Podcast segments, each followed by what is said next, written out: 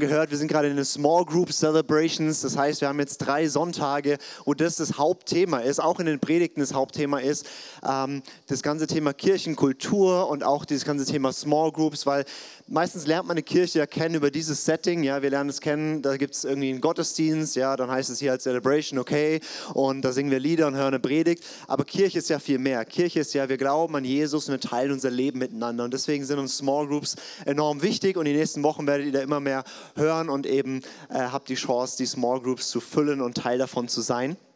Und ich will heute über einen, einen Kirchenkulturthema sprechen, was ähm, was vielleicht nicht so ganz das typische Thema ist, aber es bewegt mich ganz, ganz tief, weil es geht darum, wie Jesus ganz tief drinnen selber ist. Und ich bin davon überzeugt, so wie Jesus ist, sollte ja dann auch seine Kirche aussehen, oder?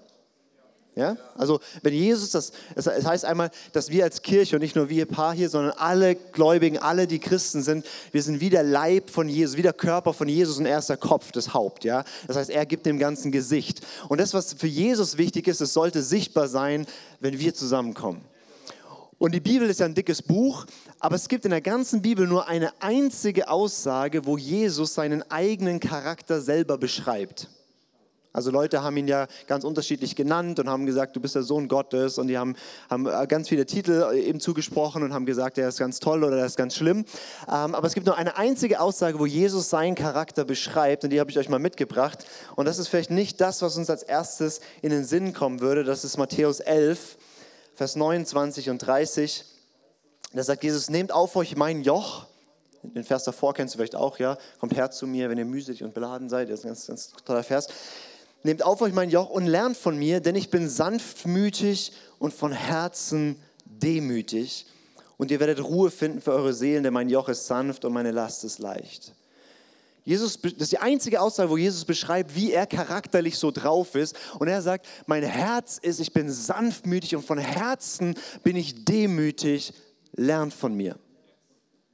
Und ich weiß nicht, wie hoch Demut so auf deiner Charaktereigenschaftenliste ist. Bei Jesus ist es Top 1. Dass er sagt, das ist das Hauptmerkmal. Ich, ich schreibe ein dickes Buch, die Bibel, und ich schreibe nur eine einzige Aussage rein, wo Jesus sich selber beschreibt. Und er sagt, das Wort, was ich verwende, ist, ich bin von Herzen demütig. Das ist, was mich ausmacht. Und deswegen glaube ich, das sollte nicht nur das Haupt, äh, Hauptwesensmerkmal seiner, äh, von Jesus sein, sondern auch von seiner Kirche. Das heißt von jedem einzelnen Jünger, von dem, wie wir zusammen leben. Und das bin ich nicht der Einzige, der diese Meinung hatte, sondern auch Paulus hatte diese Meinung. Und ich lese euch jetzt mal einen ganz langen Text vor. Und wenn man einen langen Text vorliest, ist immer die Herausforderung, dass deine Gedanken gleich weg äh, switchen. Deswegen kannst du da vorne mitlesen. Es ist ein ganz langer Text, elf Verse aus dem Philipperbrief, Philipper 2. Da schreibt Paulus, nicht wahr? Es ist euch wichtig, einander im Namen von Christus zu ermutigen. Es ist euch wichtig, euch gegenseitig mit seiner Liebe zu trösten, durch den Heiligen Geist Gemeinschaft miteinander zu haben, einander tiefes Mitgefühl und Erbarmen entgegenzubringen. Hier beschreibt er Small Group in, Philippi damals. Nun, dann macht meine Freude vollkommen und haltet entschlossen zusammen. Lasst nicht zu, dass euch etwas gegeneinander aufbringt, sondern begegnet allen mit der gleichen Liebe und richtet euch ganz auf das gemeinsame Ziel aus. Rechthaberei und Überheblichkeit dürfen keinen Platz bei euch haben. Vielmehr soll in Demut einer den anderen höher achten als sich selbst. Ein jeder sehe nicht nur auf das Seine, sondern auch jeder auf das des anderen. Habt diese Gesinnung in euch, die auch in Christus Jesus war. Er war Gott gleich und hielt es nicht wie ein Raub fest, Gott gleich zu sein, sondern er entäußerte sich und nahm Sklavengestalt an. Indem er den Menschen gleich geworden ist und der Gestalt nach wie ein Mensch befunden, erniedrigte er sich selbst und wurde gehorsam bis zum Tod, ja zum Tod am Kreuz. Darum hat Gott ihn auch hoch erhoben und ihm den Namen verliehen, der über jedem Namen ist, damit in dem Namen Jesu jedes Knie sich beugt, der himmlischen und irdischen und unterirdischen, und jede Zunge bekennt, dass Jesus Christus Herr ist, zur Ehre Gottes des Vaters. Das ist ein ultra intensiver Text und der zweite Teil ist eigentlich ein Hymnus, das heißt eigentlich ein Lied, was die damals gesungen haben und Paulus baut es in seinen Brief ein, weil er schreibt drüber, sagt, hey, wenn ihr Umgang miteinander habt, wenn ihr alle an Jesus glaubt, dann wie sollt ihr miteinander umgehen und seine Grundessenz ist, in Demut sollte jeder den anderen höher achten als sich selbst. Das ist so dein und mein natürliches Naturell, oder? Das ist so, wir schauen erstmal, dass es dem anderen gut geht. Es ist uns wichtig, dass der andere gehört wird. Wir, wir übernehmen gern die Dienste, damit der andere freigesetzt ist. Das ist so unser natürliches Naturell. Das sieht man auch in, in der Welt insgesamt, dass so Demut so die, das Hauptwesensmerkmal der Menschen ist. Ja? Und Paulus begründet es dann und sagt, warum? Ja, weil unser Herr, weil Jesus selber das in vollkommener Form ausdrückt. Niemand war jemals so hoch wie er, weil er ist Gott gleich. Und Stolz will immer stark sein, immer mächtig sein. Und unser Herr entscheidet sich, Mensch zu werden. Neun Monate, also Gott neun Monate im Bauch von Maria zu sein und dann als hilfloses Baby in einem Stall geboren zu werden. Er, der das Universum geschaffen hat, nimmt Sklavengestalt an und dient allen Menschen. Uns ist so wichtig, manchmal, keine Ahnung, ähm, wie wir nach außen wirken und zeigen uns immer von unserer besten Seite und er tut auf einem Esel in eine Stadt reinreiten. Wir machen am liebsten das, was populär ist, wo alle Applaus geben und er reinigt den Tempel. Ähm, und, und, und wir achten in erster Linie auf uns und er gibt sein Leben hin am Kreuz, stirbt für alle anderen. Und dann sagt die Bibel, und darum konnte Gott ihn erhöhen. Über alles. Weil ich weiß nicht, ob uns das bewusst ist, aber wir singen manchmal, alle Ehre sei dir, alle Macht sei dir, ja. Und das singen wir zu Jesus. Stell dir mal einen Moment vor, du hättest alle Ehre und alle Macht. Was würde das mit dir machen? Ich würde sie schleunigst loswerden, weil ich wüsste, ich könnte es nicht handeln. Ich könnte nicht gut damit umgehen. Aber Jesus ist okay, wenn er alle Macht hat. Warum? Weil er hat bewiesen, er hat einen Charakter, der das aushält. Weil er hatte alle Macht und hat sich zutiefst erniedrigt. Und deswegen, wenn er alle Macht bekommt und über die ganze Welt herrscht, wir brauchen keine Angst haben. Er wird seine Macht nicht missbrauchen. Er wird sie einsetzen in Demut, um zu dienen und zu lieben. Das ist zutiefst das Wesen von Jesus und deswegen sollte es das Wesen von uns sein. Deswegen, ich habe den Titel heute genannt, Demut, das Hauptmerkmal Jesu. Und im Glauben habe ich eingesetzt in Klammer das Hauptmerkmal der Kirche Jesu. Ähm, das ist, wo wir hinwollen, weil wir wollen Jesus widerspiegeln. Die Welt soll sehen, wie Jesus ist. Und wenn wir darüber reden, dass die Welt sehen soll, wie unser Jesus ist, dann geht es nicht in erster Linie um äußere Erscheinungsform, sondern um die Qualität seines Herzens. Wir sind ja unter uns, darf ich euch mal was fragen? Wer von euch hat schon mal eine Predigt über Demut gehört? Mhm. Wie viele? Eine? Wer, wer, hat mehr als eine gehört? Zehn? Okay, wie viele Predigten habt ihr insgesamt in eurem Leben gehört? Da hinten? Insgesamt? 20? Und dann hast du schon eine über Demut gehört? Ah, okay, okay, okay. Okay. Ich dachte 20 insgesamt und doch schon eine über Demut, da war ich jetzt echt stolz gewesen. Ich glaube, klassisch über Demut habe ich in meinem Leben drei Predigten gehört. Und ich habe extrem viele Predigten über extrem viele andere Themen gehört. Und es schmerzt mich so, weil die anderen Themen sind alle wichtig, aber wenn es nicht das Herz von Jesus in, der Tiefe ist, seine Demut, seine Dienerschaft, wenn die Motivation nicht das ist, dann setzen wir alles andere auf ein falsches Modell drauf. Und deswegen, ich werde heute ein bisschen darüber sprechen, über Demut und ich weiß nicht, ob das so dein, dein Lieblingsthema ist, ähm, aber es geht auch vorbei, also sei dabei. Ähm, und ich werde am Anfang ein bisschen versuchen, so ein paar Mythen aufzuräumen über Demut, weil wenn du Demut hörst, ich weiß nicht, was du so fühlst, was so deine Bilder im Kopf sind, die das triggert, ja. Ähm, und, und ganz viel merke ich, glaube ich, haben wir ein falsches Bild von Demut. Und ich will so ein paar Mythen wegräumen, ja, damit wir ein bisschen klarer sehen können, wie ist Jesus. Und dann ein bisschen anschauen, okay, wie können wir ein demütiges Herz entwickeln wie Jesus. Ist das gut? Ist brutale Energie im Raum heute. Ähm, es gibt so ein paar Mythen, es gibt so ein paar Mythen oder so ein paar falsche Vorstellungen über Demut, die ich bei mir selber entlarvt habe. Deswegen gehe ich davon aus, dass es ziemlich viele erwischt. Zum Beispiel, wer hat schon mal den Satz gehört, es ist stolz zu sagen, dass man demütig ist? Hat schon mal jemand gehört oder so? Oder der Demütige würde nicht sagen, dass man, dass man, dass man demütig ist oder so, ja? Ich finde es witzig, weil wir haben gerade einen Vers gelesen, wo Jesus sagt, ich bin von Herzen demütig. Also entweder war der brutal stolz oder es ist okay zu sagen, ich bin von Herzen demütig. Es gibt einen anderen in der Bibel, der heißt Mose, der hat ziemlich viele Bücher geschrieben, ganz am Anfang sind die Dicken da. Und der hat über sich selber geschrieben, Mose war der demütigste Mensch auf der Erde. Finde ich super lustig. Ähm, das, äh, genau, mein, Buch, was ich irgendwann mal schreiben will, ist die zehn demütigsten Menschen auf der Welt und was sie von mir gelernt haben. Ähm, Nein, es ist nicht stolz zu sagen, wenn man demütig ist, wenn man demütig ist. Es ist stolz zu sagen, dass man demütig ist, wenn man nicht demütig ist. Aber ähm, oder, oder zum Beispiel, ich habe für mich war lange Demut ein Persönlichkeitsmerkmal. Demut habe ich so, ich habe so jemand gesehen, so ein, so ein Mönch in so einer grauen Kutte, so eine graue Maus, so ein bisschen so ein bescheidener Mensch, der immer so leise spricht auch und nicht auffällt, ob er da ist oder nicht. Das war für mich so der Inbegriff von. Kennt ihr solche Bilder im Kopf? Ja, so der Inbegriff von Demut. Aber wenn Jesus der Inbegriff von Demut ist, dann sehe ich, Jesus war jetzt nicht unbedingt die graue Maus. Und es ist kein Persönlichkeitsmerkmal. Es ist egal, ob du introvertiert bist oder extrovertiert. Es ist egal, ob du, ob du äh, eher, eher, eher still und schüchtern bist oder ob du so dominant, boom, in den Raum reinkommst und alle merken es. Das sagt gar nichts über dein Herz, ob du demütig bist oder nicht. Ich meine, Jesus, der demütigste Mensch auf der Welt, stellt sich bei einem großen Fest in Johannes 7, wo alle in Jerusalem versammelt sind, stellt er sich in die Mitte und sagt, guckt alle zu mir. Aufmerksamkeit, Defizitsyndrom. Nein, Demut in Aktion. Kommt alle zu mir, ich habe, was ihr braucht. Oder Demut geht in den Tempel, schaut sich das an und sieht, boah, hier im Tempel, wie Gott hier verehrt wird, ist überhaupt nicht, wie es sein soll. Dann nimmt er so ein paar Stricke und kultiviert seinen Zorn in eine Peitsche, läuft durch die Gegend, schmeißt Tische um und prügelt die Leute aus dem Tempel raus. Das ist Demut.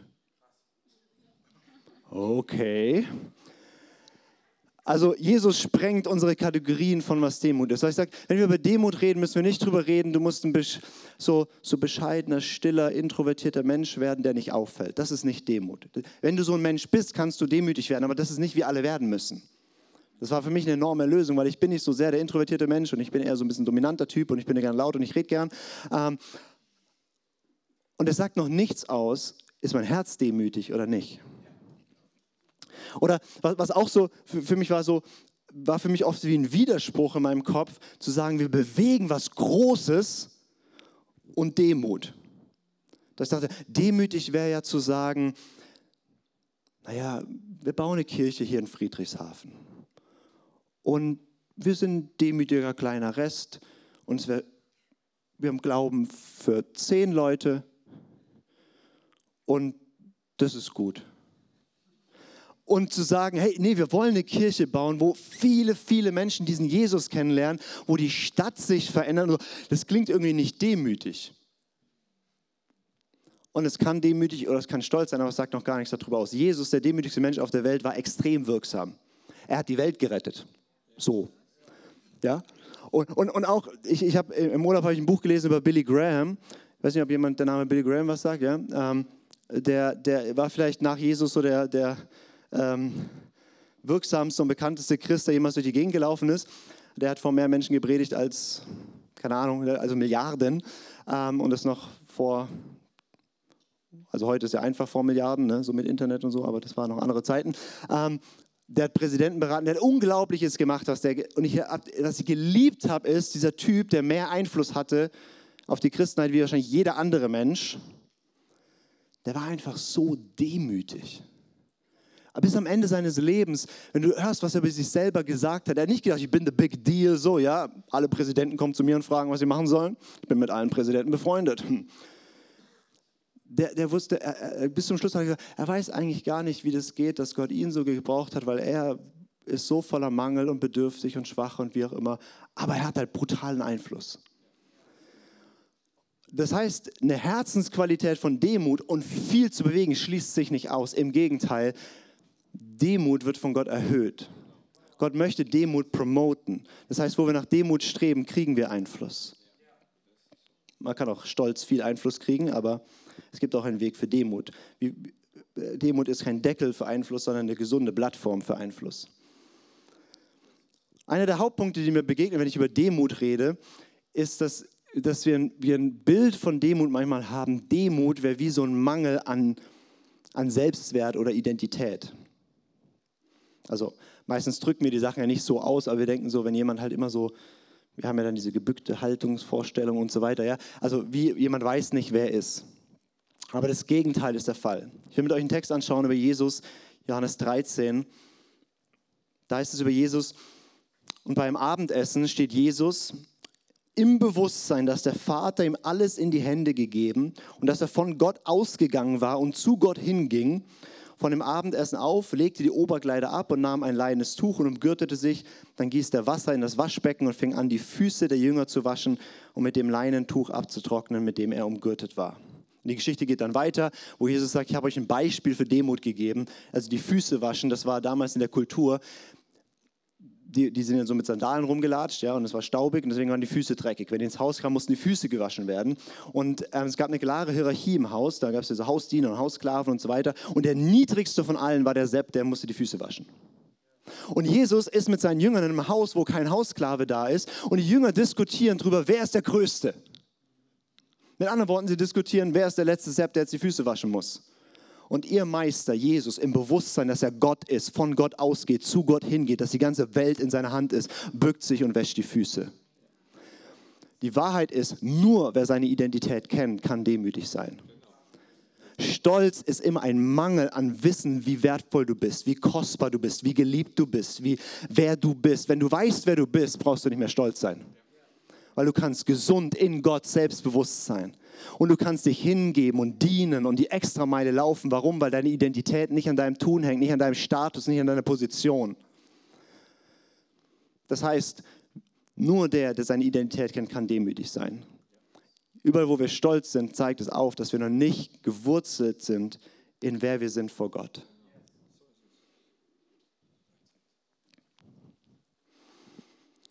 Eine andere Stelle, die das ausdrückt, Markus 10, Vers 45, auch über Jesus.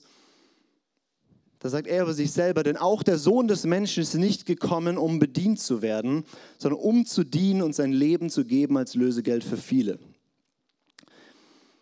Der Sohn des Menschen, ich weiß nicht, was du im Kopf hast, wenn du hörst Sohn des Menschen. Sohn des Menschen ähm, sagt nicht einfach nur aus, Jesus war Mensch. Ja, also wenn Jesus sich selber Sohn des Menschen sagt, dann drückt er damit nicht aus, ich bin Mensch. Das wäre auch irgendwie komisch, wenn ich hier in den Raum reinkomme und sage, übrigens, nur vorweg, dass ihr es wisst, ich bin ein Mensch. Niemand, Jesus musste niemanden davon überzeugen, dass er Mensch war, weil sie haben ihn als Mensch erlebt. Er hat geschlafen, gegessen, durch die Gegend gelaufen, geredet, war auf dem Klo Mensch. Wenn er sagt Sohn des Menschen, dann zitiert er das Alte Testament da gibt es eine Stelle in Daniel 7. Und in Daniel 7 wird beschrieben, dass einer, der den Titel hat, Sohn des Menschen, von Gott erhoben wird auf dem Thron im Himmel. Und da heißt es, alle Völker, alle Sprachen, alle Nationen, alle Menschen beugen sich vor ihm, beten ihn an und dienen diesem Sohn des Menschen. Und Jesus sagt, ich bin der, der, ich übersetze mal ein bisschen, der von Gott eingesetzt ist, die ganze Welt zu beherrschen der König von allen zu sein, von allen angebetet zu werden. Ich bin der Allergrößte, den es gibt. Und ich bin nicht gekommen, um bedient zu werden, sondern um zu dienen, um mein Leben hinzugeben für die anderen. Darum hat Gott ihn erhöht. Das heißt, Jesus wusste genau, wer er ist und konnte deswegen demütig sein. Weil wenn wir Mangel an Identität haben, wenn wir im Stolz sind, dann gehen wir immer dahin, dass wir uns zum Beispiel vergleichen und neidisch aufeinander sind wenn du neidisch auf irgendjemand anderen bist, dann, weil du nicht zufrieden bist mit wer du bist und wo du stehst und, und, und, und wie Gott dich sieht. Wenn du sicher da drin bist, ich weiß, wer ich bin. Und ich weiß, wofür ich gesetzt bin. Und ich kenne hunderte Begrenzungen, die ich habe, die andere besser können. Aber ich muss nicht neidisch sein. Warum? Weil ich weiß, wer ich bin und ich bin sicher da drin. Deswegen brauche ich nicht Neid haben. Wenn du Ehre von Menschen nimmst, wenn du dich ernährst davon, dass andere dich loben, und glaub mir, ich weiß, wovon ich spreche. Ich habe eine History damit, dass ich das durchkämpfen musste in meinem Herzen, dann weiß ich nicht, wie sehr der Vater mich liebt, dass er mir Lohn geben wird, dass eigentlich nur wichtig ist, was er über mich denkt. Verstehst du, du und ich, wir werden eines Tages vor Jesus stehen. Er wird uns mit feurigen Augen der Liebe und Klarheit anschauen und er wird über dein Leben ein ewiges Urteil abgeben. Es ist vollkommen egal, was dein Nachbar heute über dich denkt. Das Einzige, was in meinem Leben zählt, ist, was der Mann, der zur Rechten des Vaters im Himmel sitzt, über mein Leben denkt. Deswegen, ich hoffe, die Predigt gefällt dir und dient dir. Wenn nicht, tut mir leid, aber es ist mir emotional nicht, also verstehst du, bring das Feedback zu Simon. Also, wisst ihr, wie ich meine? Also, Ich brauche nicht, ich ernähre mich nicht von diesen Dingen. Warum? Weil ich weiß, er sieht mich. Der Stolz, Mangel an Identität führt immer darin, dass wir so, so zum Beispiel nach dass wir uns hängen an Positionen, dass wir uns hängen an, an Macht oder Funktionen. Und manchmal passieren dann komische Sachen, auch in Kirche, auch in, selbst in Small Groups. Ich meine, es gibt ja manchmal so ganz, ich kenne so ganz seltsame Situationen. Einer war immer eingeteilt, die Salzstängelchen mitzubringen. Jetzt hat jemand anders was Besseres zum Essen mitgebracht und die Person ist in Rage. Ich übertreibe ein bisschen, aber kennt ihr so Situationen, wo, wo Kleinigkeiten, du denkst, wieso reagiert die Person so krass? Ja, weil, weil daran hängt, Identität daran hängt, darüber definiere ich mich. Wenn ich weiß, wer ich bin, dann kann ich sagen, oh, ich freue mich, dass du was Besseres mitgebracht hast. Oh, du kannst besser Gitarre spielen als ich. Ich freue mich, dass du spielst, nicht ich. Du predigst besser als ich. Wunderbar, ich gehe. Es muss, es muss denen dienen. Es geht ja nicht um mich. Ich stehe ja nicht hier vorne wegen mir. Ich hätte nicht ausschlafen können.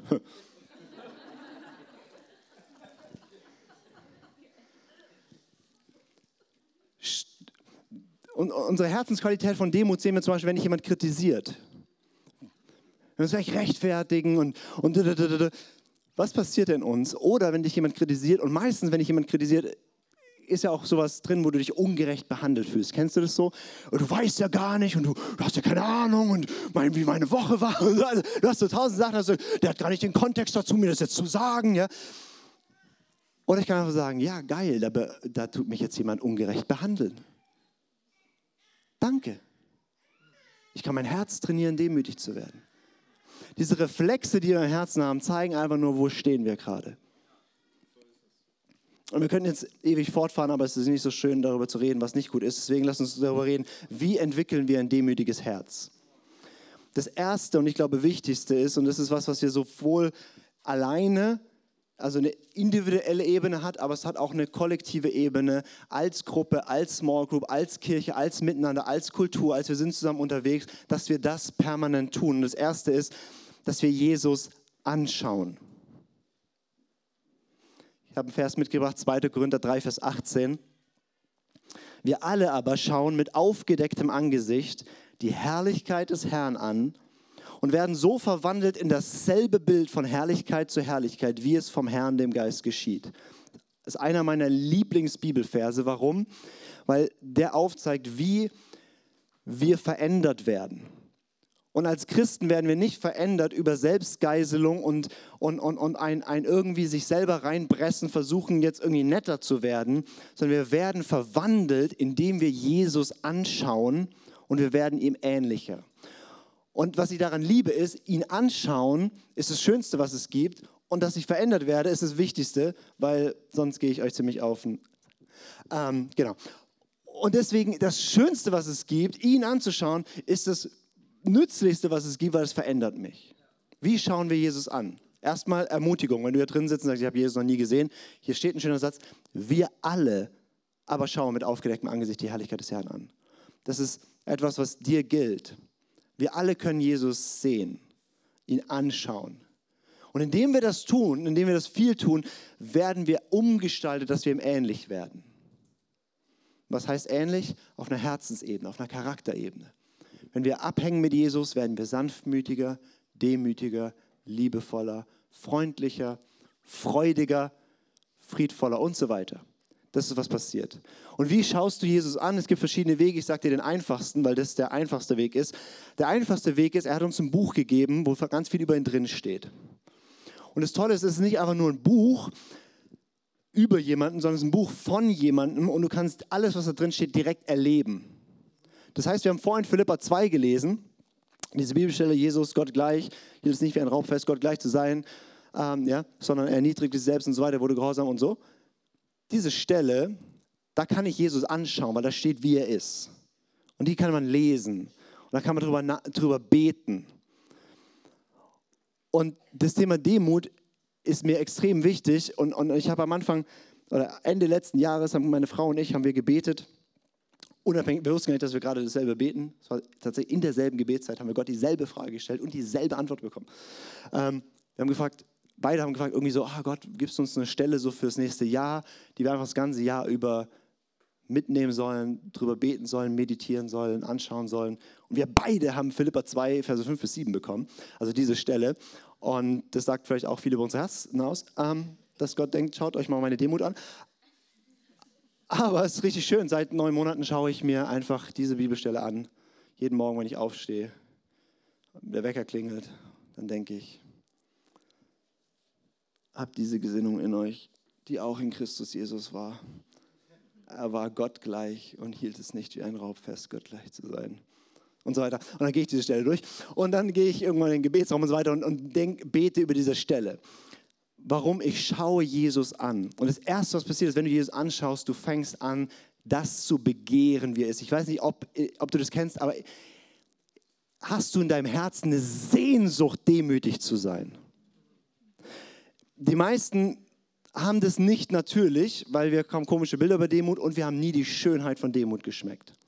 Aber wenn du einmal geschmeckt hast, die Demut, die Schönheit der Demut Gottes, dann hast du so eine Sehnsucht, ich will so sein. Weil das Brutale ist, wenn du Jesus anschaust, siehst du die Schönheit, die Vollkommenheit, den ganzen Glanz und dann siehst du im Spiegel dich. Und du merkst, oh, ich bin an so vielen Ecken stolz, selbstsüchtig, ich bin so viel, ich will mich nicht erniedrigen. Ich bin nicht gehorsam bis zum Tod. Und du bist schockiert über dich und gleichzeitig willst du das so sehr. Und das ist, ich habe die Story, glaube ich, hier sogar schon mal erzählt, aber ähm, meistens können wir eh nicht mehr alles merken, was Prediger erzählt haben, deswegen dürfen Prediger immer Sachen öfter erzählen. Ähm, ich habe mal über diese Stelle, die wir vorhin gelesen haben, haben gebetet für, für ein paar Wochen, Marco, äh, Markus 10, Vers 45. Ähm, der Sohn des Menschen ist nicht gekommen, um bedient zu werden, sondern um zu dienen und sein Leben zu geben, also sogar für viele. Und ich habe diese Stelle gebetet, einfach über das Herz von Jesus, über seine Demut, dass er ein Diener ist und so weiter. Und, und ich habe das über Wochen gemacht, jeden Tag und so weiter. Und dann habe ich zum gefühlten 500. Mal diese Stelle gelesen, gebetet und gesagt, Jesus, du bist der Sohn des Menschen. Du bist nicht gekommen, um bedient zu werden, sondern um zu dienen, ein Leben zu geben. Und ich liebe deine Demut. Und bla, mit ihm darüber geredet. Und ich saß in meinem Schaukelstuhl. Das ist sehr heilig, wenn ihr betet und ein bisschen wippt. Da kommt man gleich viel besser in Gebetsflow. Probiert es mal aus. Und saß in meinem Schaukelstuhl. Und auf einmal hatte ich wie das Gefühl, Jesus kommt in den Raum. Ich habe keine offene Vision gesehen oder so, aber einfach so eine Präsenz von Jesus und hatte das wie von meinem geistigen Auge, geistlichen Auge gesehen, wie er reinkommt, sich vor mich hinkniet, meine Füße berührt, als ein Zeichen für die Fußwaschung.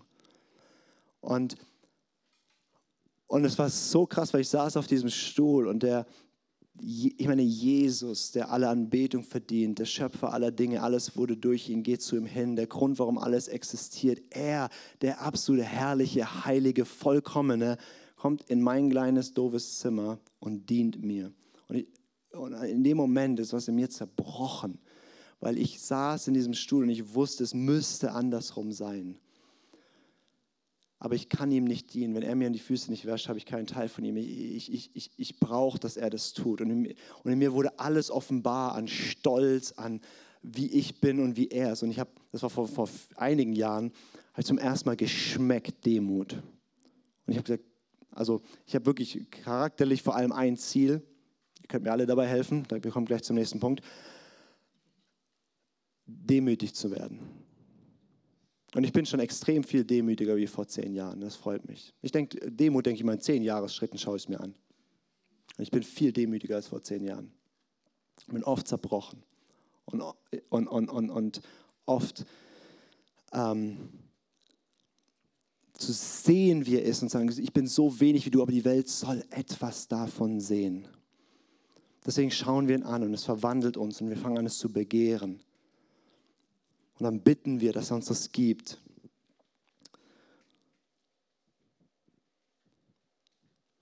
Und dann noch ein zweiter Punkt, wir überspringen die nächsten zwei Verse. Ein zweiter Punkt, was wir machen können, ist Matthäus, 8, Matthäus 18, Vers 4. Wer sich selbst erniedrigt wie dieses Kind, der ist der Größte im, im Himmelreich. Den schönen Satz. Wenn du den Wunsch hast, groß zu sein, ist es kein Problem. Ich will groß sein. Ich will groß sein im Reich Gottes. Das ist ein guter Wunsch, wenn du den hast. Der Weg dahin ist Demut. Es gibt Lohn, es gibt, es gibt, dass Gott uns Verantwortung und so weiter gibt. Das ist nicht das Problem. Das Problem ist, wenn wir es falsch suchen. Matthäus 23, 12. Wer sich aber selbst erhöhen wird, wird erniedrigt werden. Wer sich selbst erniedrigen wird, wird erhöht werden. Wie lernen wir Demut? Uns selbst erniedrigen. Und das Wort kann man sehr falsch verstehen. Was damit gemeint ist, ist zu sagen, ich wähle Demut. Und das kann man, das Schöne ist, das kannst du nicht nur trainieren in Gebetszeiten oder am Sonntagmorgen im Lobpreis und so, da kann man das sogar relativ wenig trainieren. Wo du es trainieren kannst, ist in deinem Alltag. Weil mich selbst erniedrigen kann ich an tausend Punkten. Zum Beispiel, ich rede brutal gern und ich lerne gerade, meinen Mund zu halten und anderen den Raum zu geben, zu reden. Und ich denke, ich habe sowas Wichtiges beizutragen und wie auch immer, aber ich erniedrige mich selbst, halte meinen Mund und gebe anderen Raum. Das ist was, was ich lernen muss. Müssen andere nicht lernen, ich muss es lernen. Oder ich erniedrige mich selbst, wie zum Beispiel, indem ich im Verborgenen diene und niemand davon erzähle und nicht suche, dafür Lob zu kriegen. Indem ich Geld gebe und keiner weiß, woher es kommt. Indem ich Dinge tue, die niemand sieht, außer Gott. Oder indem, indem ich in der, in, keine Ahnung, mein Team erreicht etwas und ich hebe alle hervor, aber lass meinen Anteil weg. Und nicht in so einem falschen, komischen Ding von bitte erwähnt mich dann auch noch, sondern wirklich so in dieses, ich, ich, ich, ich, ich feiere das andere und ich nehme mir nichts. Es gibt tausend Wege, sich selbst zu erniedrigen. Frag den Herrn mal, er wird dir zeigen, du hast etwa 783 Möglichkeiten jeden Tag. Bedürfnis des anderen höher zu achten, sich selber nicht zu rechtfertigen. Ich habe gestern mit einem meiner, meiner Mentees geredet. Ähm, sie war von einem sechs Monaten etwa in einer Situation auf der Arbeit, wo sie einfach wie eigentlich ausgenutzt und ausgebeutet wurde. Richtig ungerecht, so dass sie so denken, ey, das ist einfach nicht richtig. Wir haben uns das hingelegt und wir haben gesagt, okay, jetzt müssen wir schauen, was will Gott dir da drin beibringen. Weil es kann sein, dass er dir beibringen will, dein Mann zu stehen und dich hinzustellen und ohne Menschenfurcht zu sagen, das ist nicht in Ordnung, ich fordere das ein. Es kann aber auch sein, dass Gott will, dass du einfach freudig Ungerechtigkeit erträgst, deine Chefs liebst und besser arbeitest als alle anderen. Und sie hat es geprüft vor Gott und sie hat gemerkt, das zweite ist dran. Und jetzt hat sie gerade im Unternehmen unglaubliche Gunst, wird erhöht, kriegt alles extra und was auch immer. Also, also sie hat es nicht dafür gemacht, aber es war so schön, als wir gestern Abend das reflektiert haben, zu sehen, das passiert. Wer sich selbst erniedrigt, wird erhöht werden. Und selbst wenn du in diesen 60, 70, 80 Jahren deines Lebens nie erhöht wirst, kein Problem. Du lebst Milliarden von Jahren danach. Und es gibt einen Tag, das ist der große Equalizer, da wird alles neu eingestellt und alles wird beurteilt von ihm. Und Menschen, die wir nie gesehen haben, von denen wir keine Ahnung haben, wird Jesus erhöhen und groß machen und die werden ewig leuchten. Und wir alle werden in Demut vollkommen sein und uns einfach nur freuen an der Herrlichkeit des anderen. Aber das wird so schön, ich freue mich drauf. Die Herausforderung ist, Jesus anzuschauen und das Problem in der Kirche, wenn ich das sagen darf, ich bin ja Teil davon, deswegen darf man in die, in die eigene Menge reinsprechen. Unsere Vorbilder und die Bilder, die wir haben, ist oft nicht, dass wir Jesus anschauen. Wir schauen uns Plattform Ministries an. Wir schauen uns die, die an, die, die scheinen und glorious sind. Aber wir können ihr Herz nicht beurteilen. Und ganz vieles davon, was wir in der Kirche machen und warum wir als Kirche Jesu noch so wenig Demut ausstrahlen, ist, weil wir dieselben Dinge machen, wie sie überall gemacht werden und nur fromm anmalen. Woanders geht es darum, sich selbst zu verwirklichen und Karriere zu machen und hier machen wir Berufung. Woanders geht es darum, auf der Bühne zu stehen, dass alle mir applaudieren und hier singen wir dem Herrn. Und es kann echt sein oder nicht, das weiß ich nicht. Aber ich merke, wir müssen sehr, sehr aufpassen, wo wir hinschauen. Wie sieht Kirche aus? Die Kirche Jesu Christi ist eine Kirche von einem gekreuzigten Diener, der sein Leben hingegeben hat für alle. Und das muss sichtbar sein im IC Friedrichshafen. Und das muss sichtbar sein in der Small Group. Und das muss sichtbar sein in meinem Leben. Das heißt nicht, dass Gott uns nicht erhöhen kann und, und Einfluss gibt, dass wir viel verändern. Nein, das ist nicht der Punkt. Aber der Geschmack muss Demut sein. Und in jedem Thema, wie wir reden mit Menschen, wir sind nicht die, die alles wissen und können. Nein, wir gehen dem, wir lernen erstmal. Es hat tausend Implikationen. Aber es beginnt damit, dass wir sagen, wir begehren Demut und wir wollen mehr so sein wie Jesus.